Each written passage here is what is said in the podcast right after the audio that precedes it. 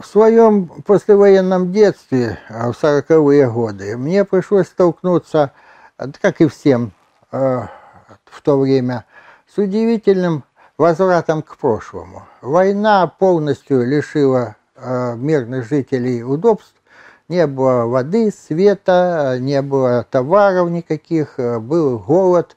И это вызвало бурное развитие кустарей-одиночек, которые ходили по улицам, выкрикивая, кому ведра паять, починять, потому что нигде ведра нельзя было достать. Стекольщиков э, без конца вылетали стекла, и стекла вставляю. Э, кровельщиков, каких-то еще видов профессий, самых различных. И вот эти люди, я их хорошо помню, я уже тогда был в сознательном состоянии, они имели при себе полный набор инструментов. Значит, э, стекольщик нес такой деревянный тяжеленный ящик, где были разномастные стекла. Из, из инструментов я наблюдал за работой стекольщика тогда в детстве с любопытством.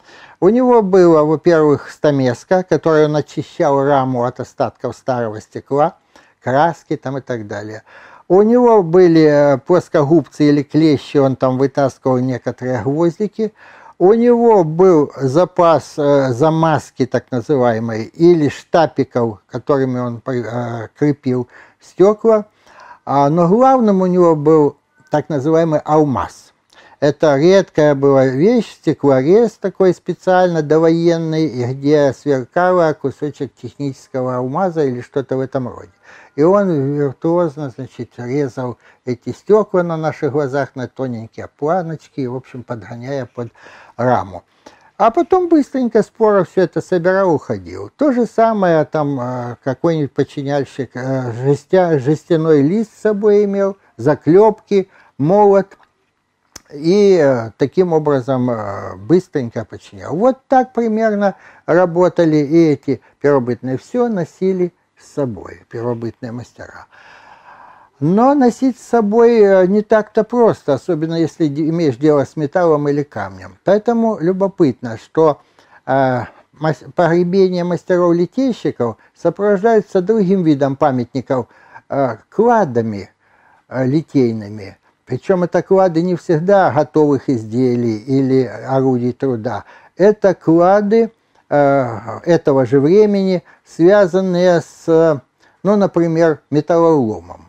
Они не только делали медные топоры, там, тесла и так далее, но они потом ходили по населению и собирали ломанные изделия в обмен на целые, наверное, чтобы потом возобновить свои. У них проблема сырья стояла очень остро.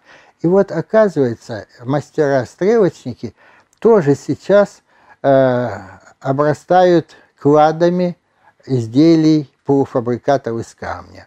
У нас сравнительно недавно найдено два таких клада. Один под Азовом э, возле совхоза овощной, так называемая Мартышкина балка, где в кургане эпохи бронзы было обнаружено несколько десятков точно таких вот, как у нас, полуфабрикатов.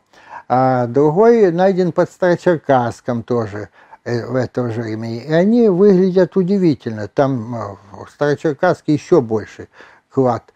Э, просто собраны вот такие подготовленные к работе орудия, только что нет самого мастера, спрятаны на случай, потому что тяжело таскать, да и опасно, кто-то отнять может.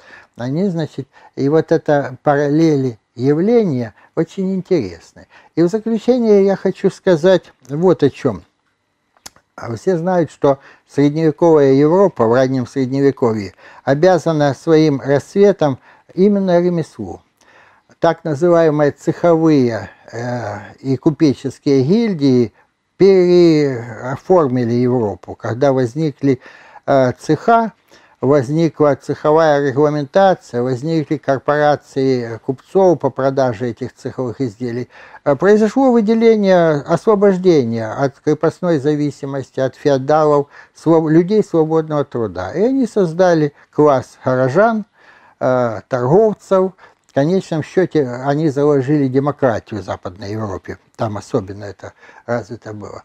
Так вот, процесс в первобытном обществе, он нам мало известен. Его, конечно, нельзя э, напрямую сравнивать, но он был по своему значению не меньшим, потому что эти люди разложили общину постепенно, а, сами того не подозревая. И они бродили, они осваивали новые территории, переносили новости, какие-то навыки, они развивали ремесло, с другой стороны, они хранили эту тайну, создавались общества, где передавалось от отца к сыну и так далее. А вот. И они внесли большие изменения, которые в течение бронзового века мы иногда прослеживаем, так, пунктиром пока, недостаточно еще знаний, но, наверное, это очень важно. Вот такие э, мастера э, и погребения, памятники с ними связаны, и клады.